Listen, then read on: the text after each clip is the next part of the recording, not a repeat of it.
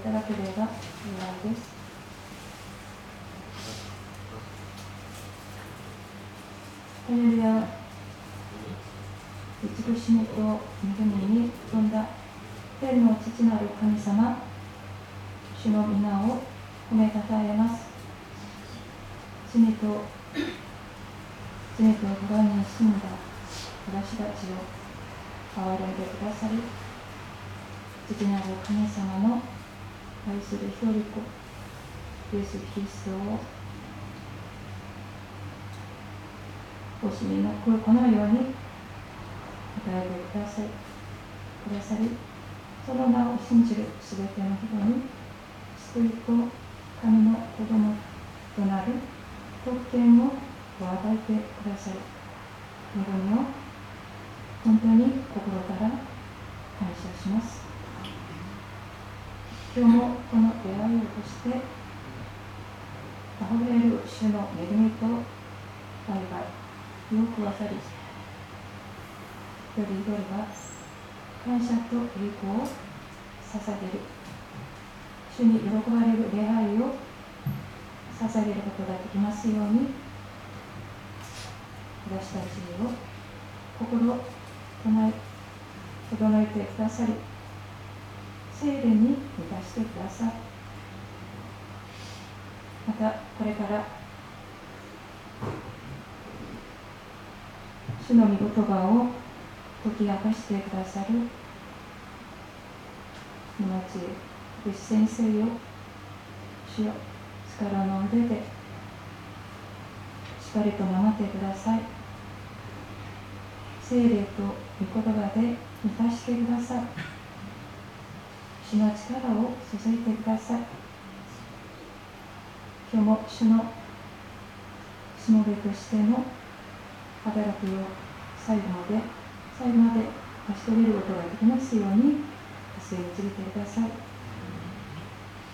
た今日もいただく命の御言葉によって、私たちの信仰がますます成長され、強められますように、主を助け導いてください。また特に、出会い中の生産式の行いがあります。私一人一人が清めた心を持って、そのことができますように、主を助け導いてください。この出会いの初めから終わりまで、すべてのこと主に委ねて感謝し、主イエス・キリストの今によってお祈りいたしますそのたままもう一曲ご一緒に賛美したいと思います。賛美が284番。主主の尊き御言葉です。賛美が284番です。新し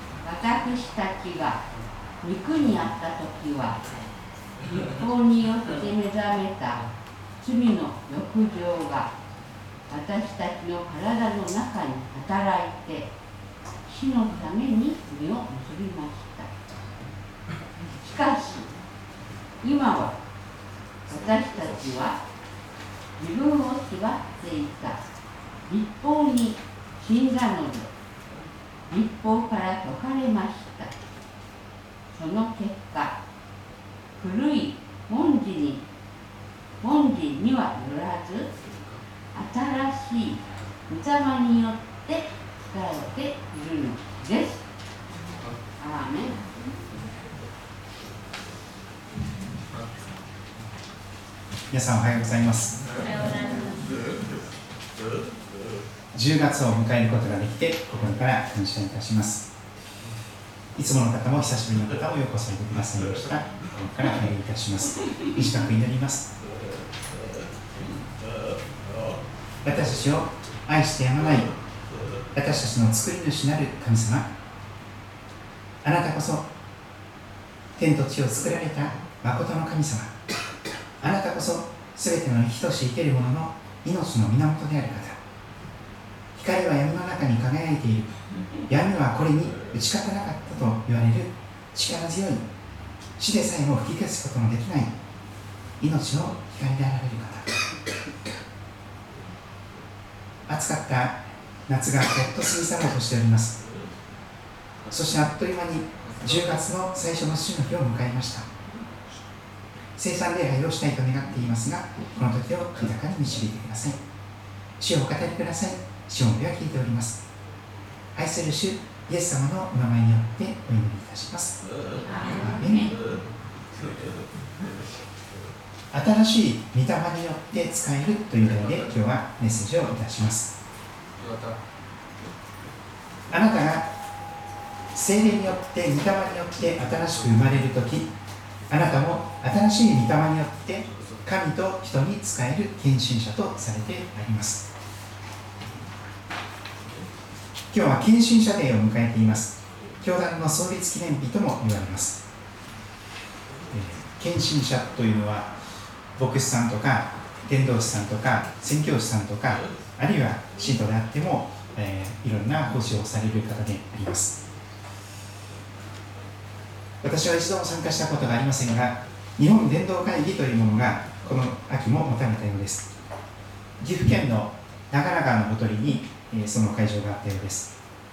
そこでは終わりから始める宣教協力というテーマで、え、1200人以上の牧師さんとか信徒の方が集まって教団の許可を超えてこれからの、え、日本の福音宣教をどうしたらいいのかということが話し合われ祈られたようであります。終わりから始める。その終わりとは第一に今教会が直面している行き詰まりに等しき状況。今やらなければ後がないというそういう状況としての正念場終わりと言われています。今日本の教会全体が先細りなんです。正念場です。あと23年の間にこの向きが変わらない限りは流れが変わらない限りは日本の教会は終わっています。オワコンと言われます。2030年問題お聞きになったことがあるでしょうか？あと7年ですね。あと7年すると牧師さんも信徒さんも半分に減ってしまうと言われています。現在進行形でそれは進んでいます。東京キリスト教大学国際宣教センターの日本宣教リサーチという方々の報告によりますと今日本全国にプロテスタントの教会が7700あります。7700そのうち牧師さんがいない教会は456名。456約6%の教会にもうすでに牧師さんいません。県牧とかいくつかの教会を一人の牧師が掛け持ちしているというような教会とか大務牧師いないけど代理に時々先生が来てくれるというような教会。それを合わせると1124名の教会がかなり深刻な状況になっております。実は私たち杉戸キリスト教会が所属している日本同盟キリスト教団も右肩下がりが続いております。右肩下がり。2004年から22年の年度別グラフがあります。毎年の厳重倍参会員活会員と受選者の数。2015年から厳重倍参会員いわゆる活会員は減り始めています。2015年 ,15 年には9844名いました。昨年の2022年は9242名まで下がっています。602名もいなくなってしまった。その中には召された方も多いでしょうし教会から少し距離を置かれている方もいらっしゃるでしょう。特にコロナの中で。受選者これはひどひどいです。2004年からほぼ右肩下がりです。2004年には毎年その年には400名も洗礼を受ける方がいたんです。しかし2022年は65名です。335名も毎年洗礼を受ける方が減っているんです。お分かりですか？洗礼を受ける方がどんどん減っている。高齢者がどんどん増えている。この逆ピラミッドが今の現状なんです。正念場です。今今かろうじて教会に来ている人があと10年後車の免許運転免許証を返上しなきゃいけない。本当に歩けるだろうか。寝たきりになるかもしれない。施設に入らなきゃいけなくなるかもしれません。そして愛する人の名前さえも家族の名前さえも忘れてしまうようなことになりかねません。それはすでに始まっています。今教会が直面している行き詰まりに等しき状況。今やらなければ後がない。この状況としての終わり正念場。この状況において聖書は何を語っているのでしょうか？神様これはどういうことでしょうか？神様あなたは何を考えておられますか？教えてください。と祈りながら聖書を読んでみますと2つの聖書の箇所が浮かんでまいりました。一つはヨハネの福音書の15章1節2節の御言葉です。聖書の御言葉に基づいて信仰を確かにしていきましょう。今聖書を通して神様は何を語っていらっしゃるんでしょうか？この正念場終わりの時。ヨハネ福音書15章1節2節はこんなことを語っております。あの有名なブドウの木の例えのところの最初のところです。特に2節はさらっと流してしまっていたかもしれません。しかしこの現状で教会についてこれが言われているのではないかと思い始めるとピタリと当てはまってくるのです。特に日本のキリスト教会全体教団教会主は言われます。私は誠のブドウの木私の父は農夫です。イエス様が誠のブドウの木でイエス様のお父様天のお父様はその農場の農夫である。そして2節こう語られます。私の枝で実を結ばないものはすべて父がそれを取り除き実を結ぶものはすべてもっと多く実を結ぶように刈り込みをなさいます。さらっと読むとさらっと読み過ごすことができますがじっくり読むと引っかかります。そしてこれは非常に厳しい言葉だなと思います。再臨の主はそういう方なんです。本当に厳しく厳粛に全てを公平正体に裁かれます。その方が今近づいているのです。そしてもうすでにこのことを見業をなさっている。私の枝で実を結ばない教会は全て父がそれを取り除く。何年経っても実を結ばない教会は全て取り除かれるというのです。しかしほんの少しでも実を結んでいるならその教会は全てもっと多く実を結ぶように刈り込みをされるというのです。それがコロナの現状でしょう。そのため少々一時的には人数が減ったりもしております。しかしそれは主の愛のお取り扱いなのです。刈り込みそれはもっとたくさんの実を結ぶための荒治療です。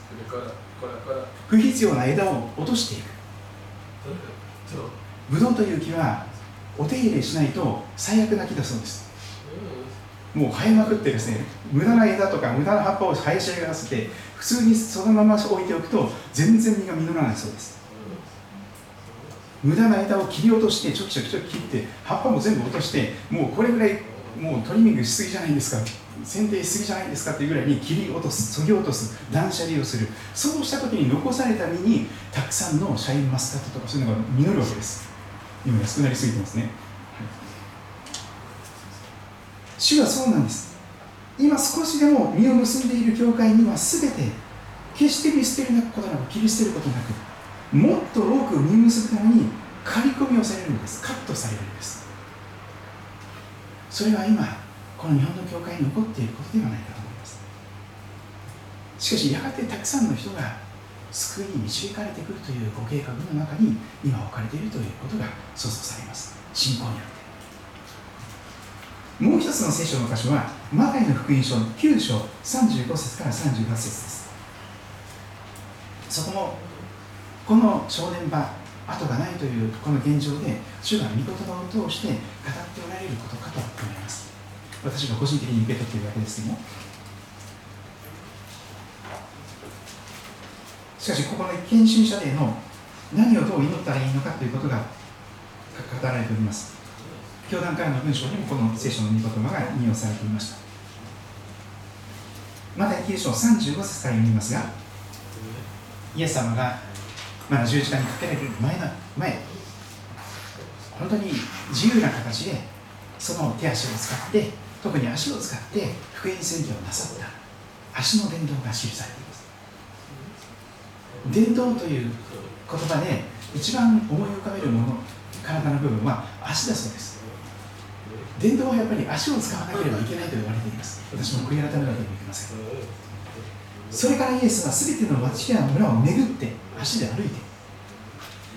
何時間も何時間も歩き続けて全ての町や村を歩いたのですイエス様。は街道で教え御国の福音を述べ伝えあらゆる病気あらゆる患いを癒されたとあります。これがイエス様のお姿です。福音書に記録され本当にお優しい方です。自分の時間もほとんどお取りにならずにほとんど全ての時間を困っている人のために。悩んでいる人のために病んでいる人のために落ち込んでいる人のために弱い人のために用いていかれました。イエス様は最も小さいもののために惜しみなく時間を捧げ惜しみなく体力を捧げ惜しみなく命を捧げてくださった方です。そんな中で36節が記されています。イエス様の瞳に映る私たち人間の姿が出てきます。また群衆を見て人々を見て深く憐れまれた。私の大好きな言葉が出てきます。スプランクリゾマイ腹渡わらなく。我が腸を痛む内臓が震えるほど痛い。心の一番深いところでその人の苦しみを自分が一緒に苦しんでしまうというレベルの苦しみです。非常にしんどい憐れみです。その人の悩みを全部自分が一緒に味わってしまうという苦しみですからすごく辛いです。もう本当にすごく体力と気力を消費します。しかしイエス様はそういう方なんです。彼らが羊飼いのいない羊の群れのように弱り果てて倒れているのでその姿を見て深く憐れまれた。ご自分のことのようにお腹を痛めてくださった。断腸の思い。腹渡は穴なく我が腸を痛むそういうイエス様の最も深い憐れみです。そこでイエスは弟子たちに生まれます。弟子たちです。ここに知るならばここに集まっている皆さんです。教会員です。あるいは教会に導かれて礼拝に集っている皆さんです。そこでイエスは皆さんに言われた。収穫は多いが働き手が少ない。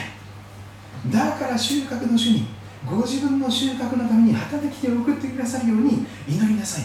これがイエス様からの緊急祈祷課題です。いろんな水曜日の祈り会とか木曜日の祈り会にぜひこのために祈ってくださいといろんな人から祈祷課題をいただきますしかしイエス様から緊急の祈ってほしいんです。これをぜひ祈ってください。教会全体で祈ってくださいという緊急祈祷課題が来ております。献身者でにはこれを祈るべきであります。何か決して先細りではないんです。イエス様は何とおっしゃってますか？この現状を見て。収穫は多い。だけど働き手が少ない。これなんです。今本当に収穫はいないんです。あ少ないんです。あごめんなさい。収穫は多いんです。働き手が少ないんです。逆です。すみません。あの牧師さんとか伝道師さんとか信徒の方役員の方皆高齢化しています。かつてのように元気にバリバリと動けなくなっています。1人2人と減っていきます。そうするとあの人がやっていた奉仕もまだこの人がやる。いわゆる掛け持ちというやつですね。この奉仕もこの奉仕もこの奉仕も全部掛け持ちで私がやってますみたいなことになるわけですよ。本当にそうです。あの会計をやっていた方がいらっしゃらなくなっちゃった。その代わりにこの人がやってくれている。あこの人他の奉仕もやってくれてるのにこれもこれもやってくれって本当に感謝。でも潰れなければ本当に今祈らなければ。でも本当にです。働き手が少ないんです。神の国の募集人員はいつもがら空きなんです。時給がいいところはたくさん人が集まっているでしょ。うもっと収入がいくて手っ取り早くて楽に稼げるところみんな行きますよ面接に。だけど神の国の面接に来てくれる人は非常に少ないんです。ほとんどいません。今時牧師さんとか伝道師さんとか牧師夫人とか宣教師になりたいという人ほとんどいません。本当です。激減しています。あの韓国でさえもあれほどたくさんの研修者が今まだいますけども今進学校がもう激減してるそうです。ほとんど進学校に若い子が来ない。あと2 3 0年したら非常に深刻な状況になります。しかし主はおっしゃいます。収穫は多いんです。たくさん救われる方将来教会になる方将来の働き手は教会の外にたくさんいるんです。99% 1億2000万の99%は外にいらっしゃるんです。その人たちたくさんの救われる人たちが多いよ。洗礼受ける人たくさんいるよ。教会になる人もみんな山ほどいるよ。星の数ほど。そうですね。何年も前から杉戸キリス教会に与えてくださっている。そのビジョンの御言葉。彼のビジョンの御言葉。週号の一番最初にしつこくしつこく毎年載せております。毎年このですね絵の下真下のところにいつもしつこく載せているんですよね。気づいてない方とかもう見す見過ごしている方とかもう聞き流している方がいっぱいいるかもしれませんがこれが神様のビジョンですよ。さあ天を見上げなさい。星を数えられるなら数えてごらん。天の川あなたの子孫はこのようになるよ。杉戸キリスト教会のメンバーはこのようになるよ。日本同盟キリスト教会のメンバーあるいは日本全国の教団教会を超えた教会に人があふれるよ。星の数ほど。これが神様のご計画です。1億2000万のほとんどの人を見殺しにするはずありませんイエス様。は哀れみ深い方が1億2000万の方ほとんど99%をそのまま地獄に落とすなんてことはありえません。哀れみ深い方なんですから。そのために神様は早くからたびたび働き手を日本に送ってくださっています。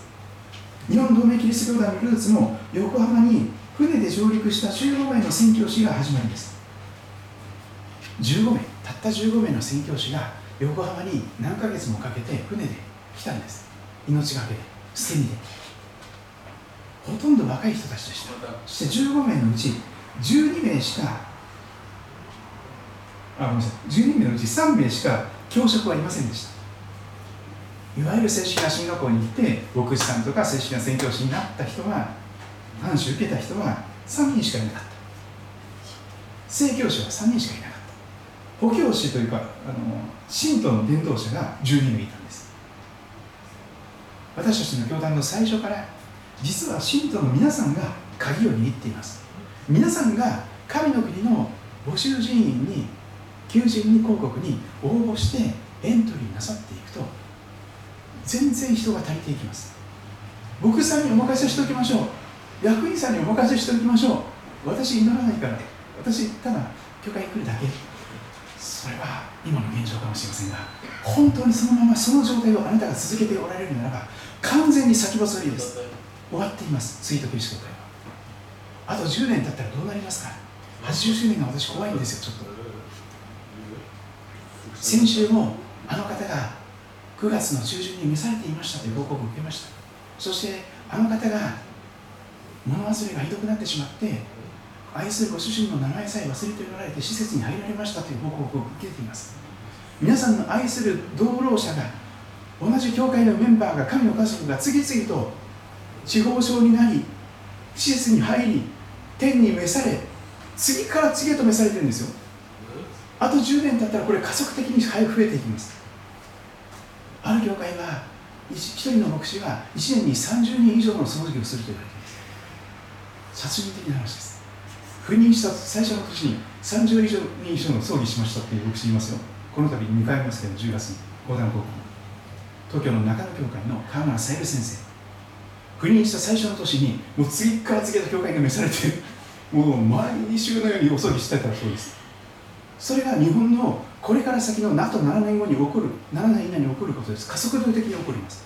今段階の世帯の人がかなりいますけどかろうじてあと23年ならばもうまだ奉仕ができます。かろうじてあと23年ならまだ教会を支える献金ができますよ。でもあと3年経ったらもう無理だと思います。はっきり言って。多くの方がそうなります。人間的に見ればですよ。もちろん丈夫で長生きしてください。100歳超えても現役で。それが一番素晴らしいことですが非常に人間的にデータから見ると多くの人が心は燃えていても体は弱い。もう以前のようにバリバリ工事できない。車の運転も危ないからもう免許返せと言われてる。いろんなところにぶつけまくってる。もう子供からも孫からもやお父さん運転するのやめておじいちゃんおばあちゃんもうやめて。もう加害者だったらどうするの人殺しになったらどうするの？恐ろしいことです。そういう人ほどベテランですからスピードを出してしまいますよね。恐ろしいことです。いつ加害者になってもおかしくないと思います。一瞬の気の緩みが一瞬の注意散漫が大事故につながります。毎日起こってるじゃないですかそういう事故が。一言ではありません。教会に車でハンドルアクセルとブレーキ間違えて突っ込んだ方が2人います。こっちの壁とそっちの壁に穴が開きました。もうすぐあと誰かが突っ込むかもしれません。そこに誰かいたらですね挟まれたら死にますよ。でも思いっきりハンドルブレーキとハンドルアクセル間違えてるんですからそこのフェンスをもろに越えてバーンってその壁に穴開いたんですよ。本当に深刻です。皆さんは一言かも思っているかもしれませんがこの教団のこの教会も一言ではありません。正念場です。あと23年で流れが変えられなければ終わりです。私は圧倒的にもう押しつぶされそうなプレッシャーを感じています。一生懸命祈っています。ひざまずいてひれ伏して。でも私一人が祈っても何とも動かないんです。手こでも動かりません本当に助けてください。本当にあなたが真剣にひざまずいてひれ伏して祈らないとこの教会終わります。80年迎えることできないと思います。その前に牧師が燃え尽きるでしょ。う幸いにして燃え尽きないようにということでエアコンが神様からプレゼントされました。本当に感謝なことです。エアコンなかったらすでに燃え尽きたかもしれない。しかし収穫は多いが働き手が少ない。だから収穫の主に働き手を送っていただくように祈れっていうんです。これが緊急課題です。イエス様から。の何よりも最優先して祈るべきことでしょう。神様大収穫が期待されています。星の数ほどの人が救われるべき待っています。刈り取るばかりの救われるばかりの決心すれば信仰に導けば個人伝道すれば救われる方がたくさんいます。99%でももう疲れ果てて今の奉仕たりはもう力尽きて他の奉仕ができない。教会学校も難しい。もう牧師も牧師も掛け持ちの奉仕しすぎてこれ以上できないんですよ本当に。これ以上やったら本当に死にますよ。教会学校やったらどうですか？誰かがやってください。本当に立ち上がってやってください。そうじゃないとできないんですよ。言うのは簡単ですよ。でも誰かにやってもらうっていうためにこれやってくださいって言われてもできません。それをやるためにはあなたが主体的に奉仕者となって時間とお金と犠牲を下げなければ無理です。誰か外部交渉を招くとかそれとても力がいります。とても祈りが必要ですし多くの方の協力を得なければ絶対成し得ないことです。そんな簡単なことではないんです。背後で縁の下でどれぐらいの人が下畑というかですね見えないところでどれだけの奉仕をしているのかそれが見えてない人は簡単に言っちゃうんです。簡単に裁くんです。でもそんなものじゃないんですよ教会は。多くの無名の見えない人がウィークデーに来て汗流しながら大掃除してくださってますよ毎週。草をむしってますよ朝の暑い中から。そういう中で、ぜひそのことを祈っていきたいと思いますが今日ローマ人の手紙7章5節6節を見ていけたらと思っております。パウロを通してローマ当時の世界の中心そこにいる教会にその信徒さんたちに手紙が記されました。その7章に入っておきますが今日5節6節2節だけ味わっていきたいと思っております。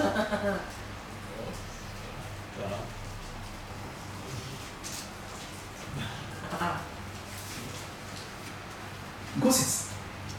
私たちが肉にあった時はかつての姿が記されています。クリスチャンのクリスチャンになる前の姿の私たちが肉にあった時は立法によって目覚めた罪の情欲が欲情が私たちの体の中に働いて死のために身を結びました。これがかつての私たちです。どう頑張ってもどう努力しても死のための身を結ぶしかできなかった状態です。肉にあった時というのはそういう状態です。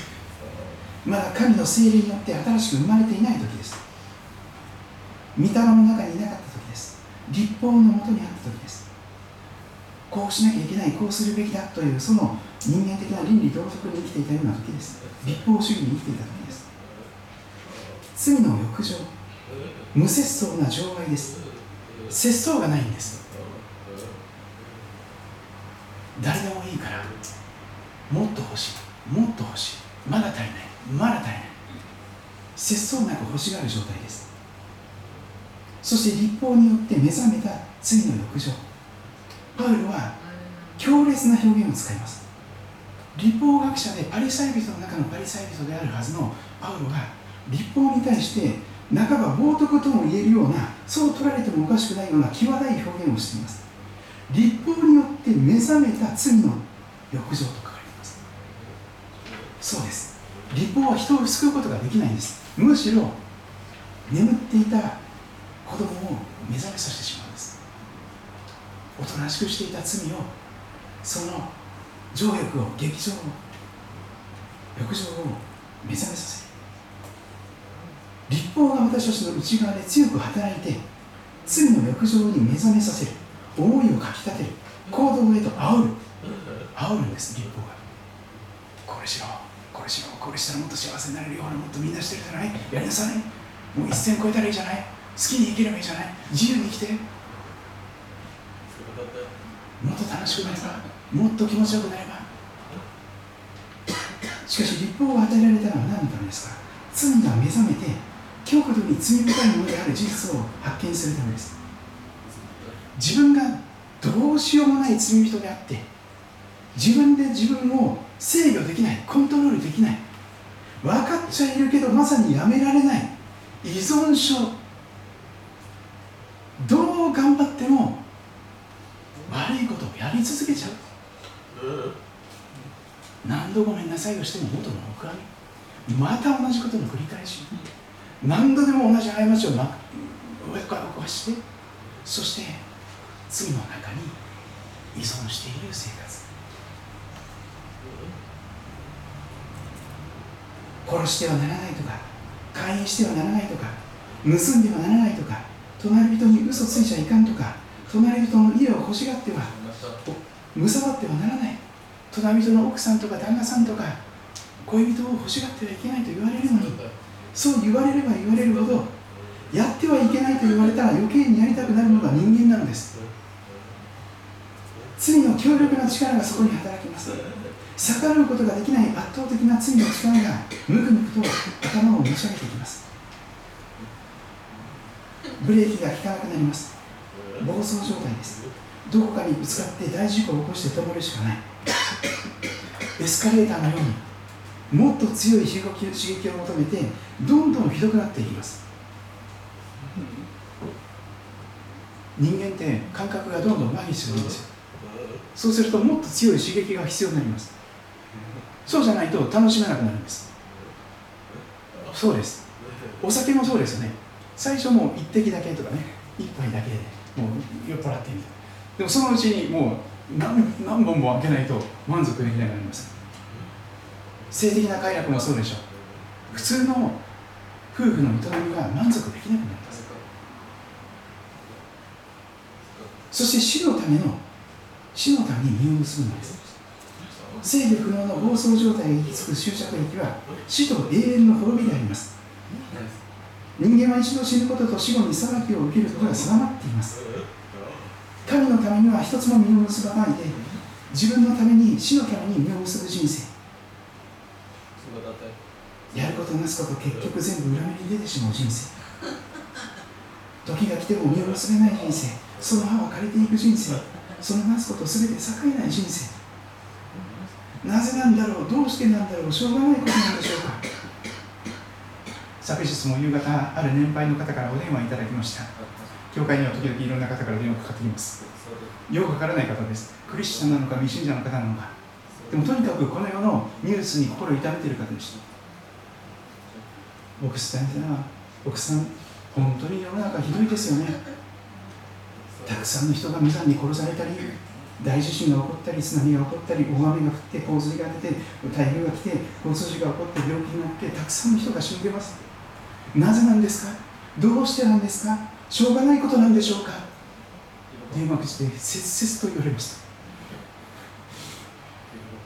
皆さんそういうな方々にどう答えますか？世の中の多くの人が今本当に毎日の浴びるようなニュースで心を痛めてます毎日のように何千人何万人死にましたっていうニュースばっかりですよ。本当に。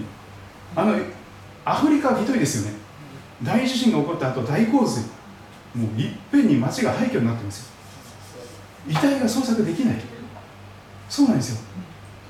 普通の時にはちゃんとお葬式とか一人一人できたりするんですよ。でも本当に大変になっちゃったら一人一人お葬式なんかできなくなっちゃうんですよ本当に。遺体で最後見つからないんですよ。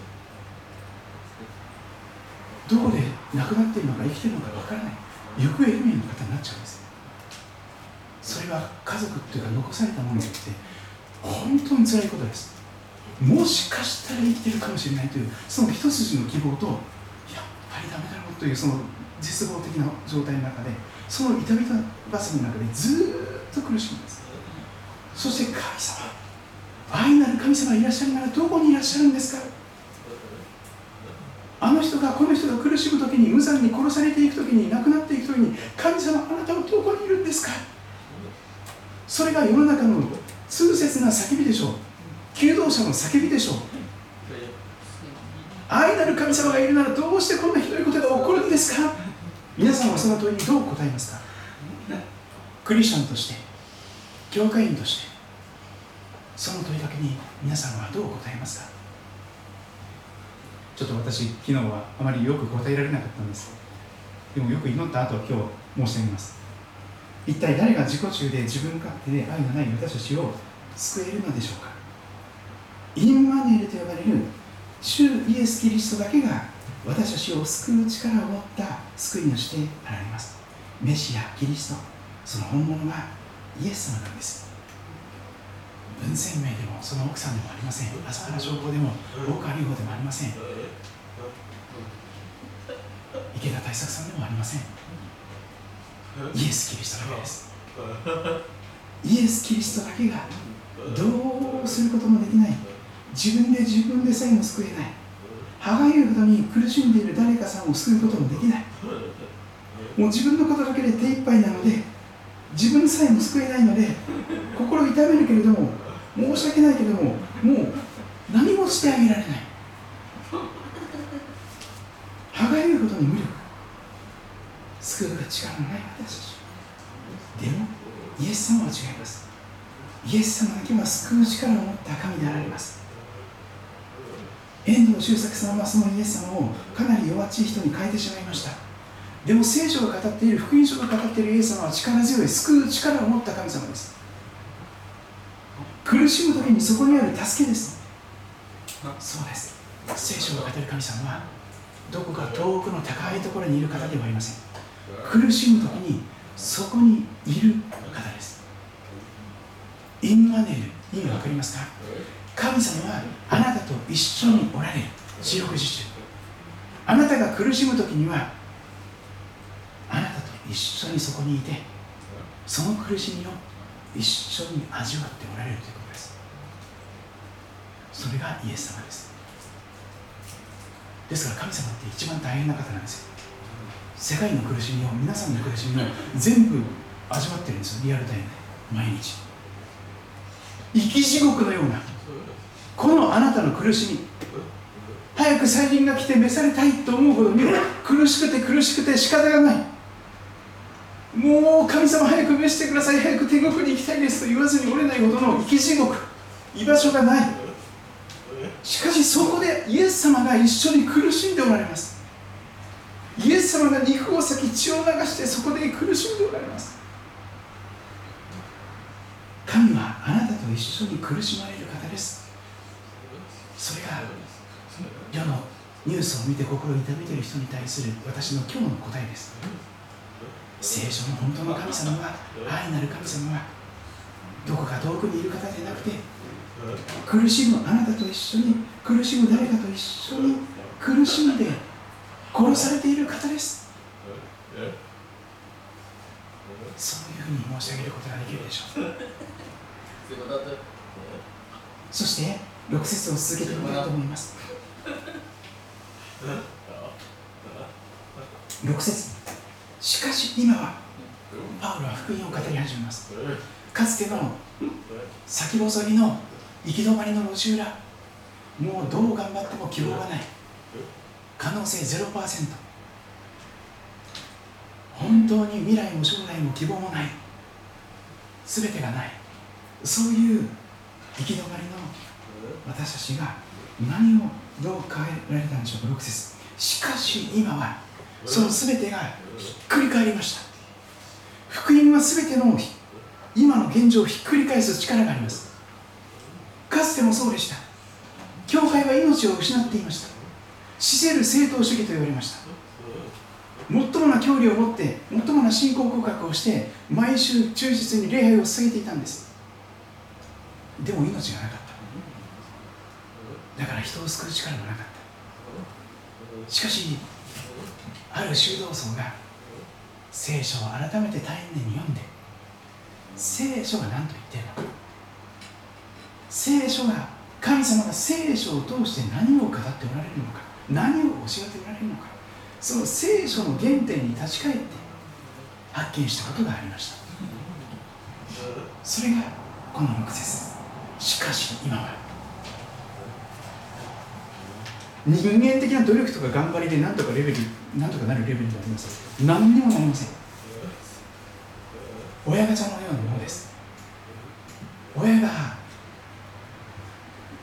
どうしようもないと子供も本当に努力では超えられないなんもありますよね遺伝的なものがしかし今は。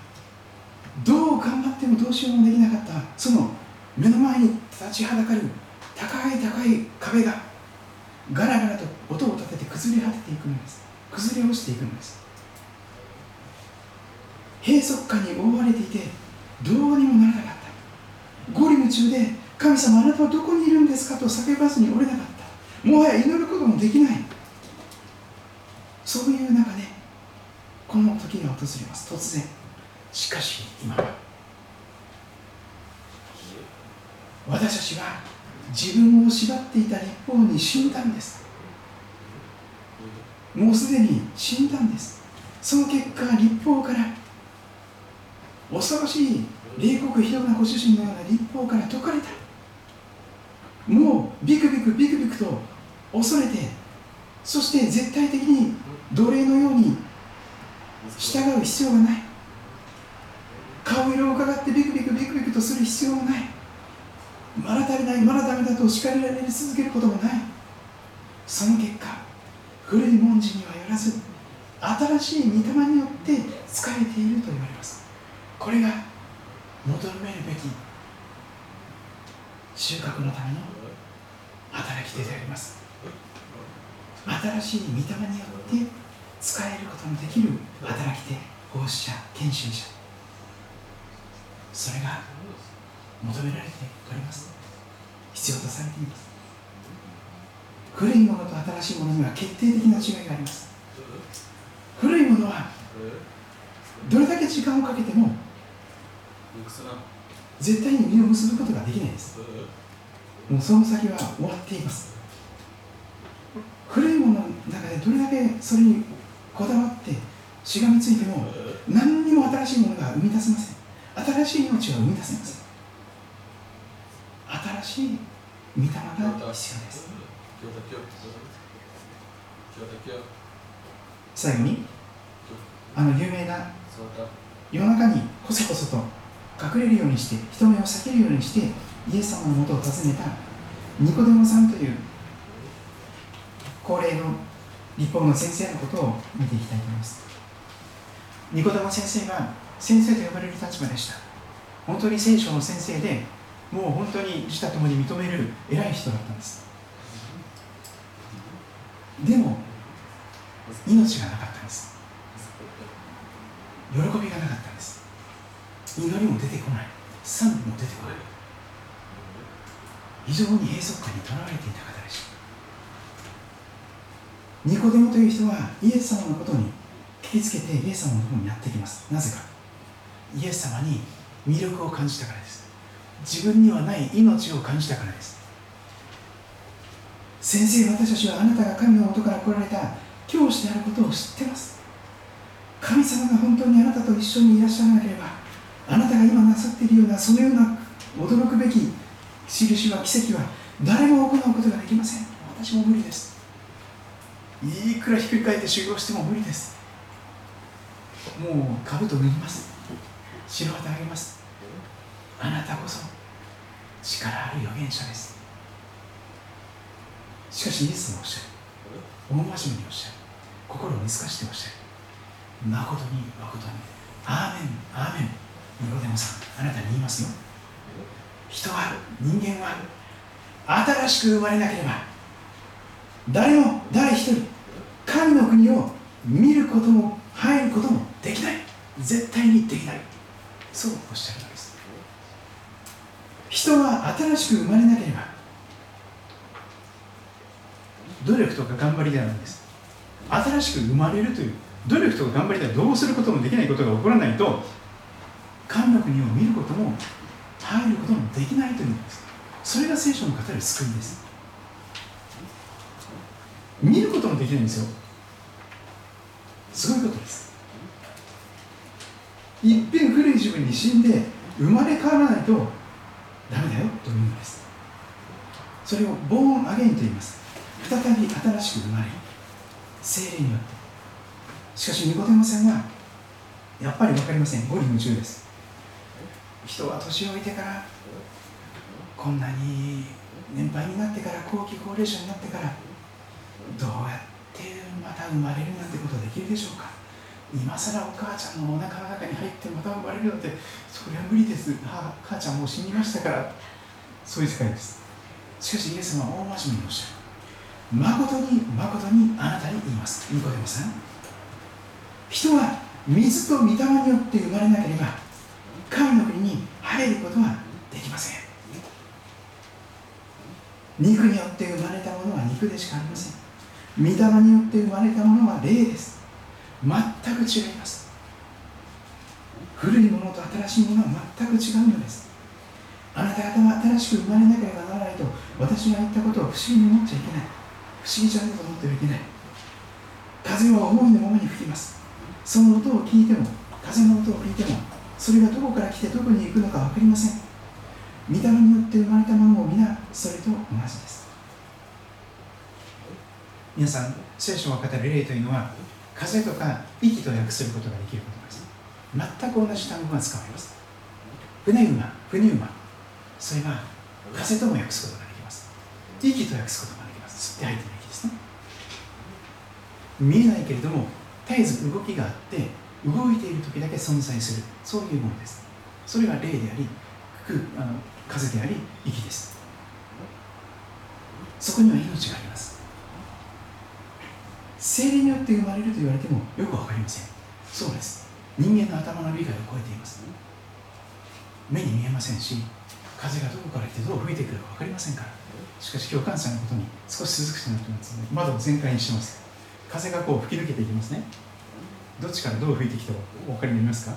でも確かに感じることできますよね。あ涼しい風が吹いてきている。見えないけれども確かに風が存在するということに気づきます。霊というのはそういうものです。見えないけれども確かにいるんです神様。イエス様があなたのすぐ近くに内側におられます。もし皆さんが心開いてイエス様を信じ受け入れたことが一度でもあるなら皆さんの心の中にイエス様はおられます。感じていなくてもいなくてもいてもいてもいなくても。ニコデモはなお語ります。どうしてそんなことがありえるでしょうか？信じがたいです。にわかに信じがたいです。信じられません。あイエス様ついにお叱りになります。あなたイスラエルの先生なのになぜそのことぐらいがわからないのか。誠に誠にあなたに言います。誰も天に昇った者はいません。しかし天から下ってきたもの。人の子は別です。それがイエス様のことです。クリスマスに天から降りてきてくださった。そして人間となってくださった。受肉してくださった生ける誠の神ご自身それがイエス様です。人となられた生ける神様。天から下ってきた人の子は別です。モーセが荒野で蛇をあげたように人の子もイエス様もあげられなければなりません。十字架に。それはイエス様が私の罪のために身代わりに十字架の上に上げられたと信じる者が皆人の子イエス様にあって永遠の命を持つためであります。もっと努力するとかもっと頑張るとかじゃなくてただ信じるんです。ただ十字架の死を見上げるんです。そこに私の全ての罪が釘付けにされて古い私がイエス様と一緒に葬られた。死んだんだ。そういうふうに十字架を見上げるんです。それこそが救われるための唯一の条件です。そこには努力とか頑張りは一切必要ありません。求められるとすればただへりくだって下から十字架を見上げるということです。自らへりくだりひざまずいて神様の前に向きを変えて主よ罪人の私を憐れんでください。自分で自分を救うことのできないこの歯がゆいほどに無力なこの愛のない私を憐れんでください。分かっていてもやめることができない罪の奴隷快楽の奴隷依存症の私を助けてください。憐れんでください。それだけが必要なことです。もしも皆さんがそういう祈りをなさるならば死から命に移されます。サタンの支配から神の御手の中に移されます。闇から光に絶望から希望に永遠の滅びから永遠の命に移されることでありましょう。神は実にその人に息子をお与えになったほどにあなたを愛されましたそれは御子イエス様を信じる者が一人として滅びることなく永遠の命を持つためであります。あなたが精霊によって御霊によって新しく生まれるときあなたも新しい御霊によって神と人に仕えることのできる献身者とされていきます。牧師であるか信徒であるかそういうのは関係ありません。牧師も信徒も同じです。神様から見たら全然牧師も偉くありません。ただ憐れによって立てられている罪人の頭にしかすいません。罪人の気持ちがよくわかるからこそお前牧師やれって言われたんです。お前とっても悪いやつだから一番悪いやつだから罪人の気持ちはよくわかるでしょ？早く死にたいという気持ちもわかるし分かっていてやめられないし早いように自分が何もできないっていう弱っちいことを分かってるでしょ？だからあなたが牧師やりなさいと言われております。これは主の主がやめなさいと言えばいつでもやめる覚悟がありますけども主がやめなさいと言われる限りは哀れによってさせていただきたいと思っておりますがしかし、えー、何かの方にやめろとも言われてますから。あのそれを御心にかなった形で、えー、主の御心がなるようにと願っております。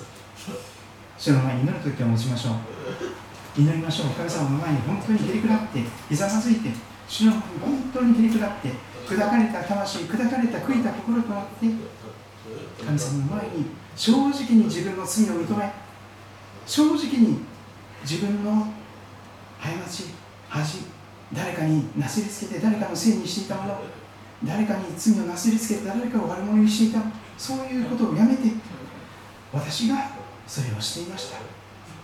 私が誰かさんを悪者にしていました。許してください。と主の前に悔い改めをしていこうではありませんか。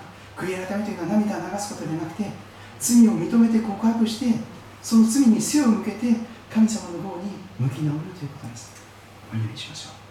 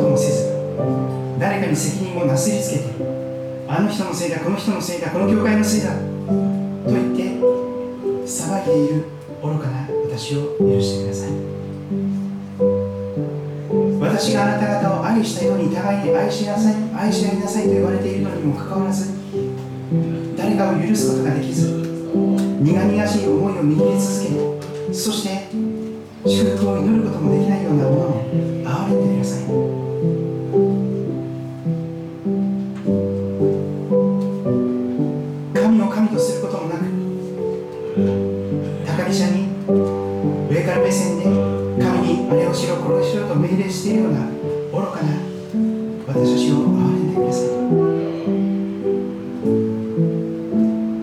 あなたは私を愛しますかと十字架で肉を裂き血を流して私たちに三度問いかけてくださっているあなたにそれでもなお背を向けて自分のやりたいことだけをややろうとする悔い改めをしようとしない。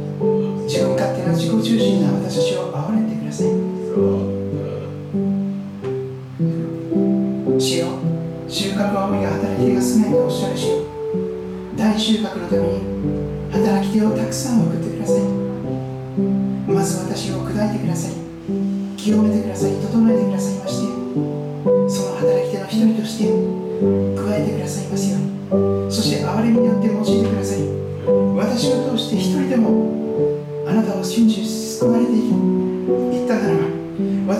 して一人でも教会から長く離れている人が教会に戻ってくることができたらこんなに嬉しいことはありません。どうか会社私たち一人一人を清めて魂の救いのために刈り取りのために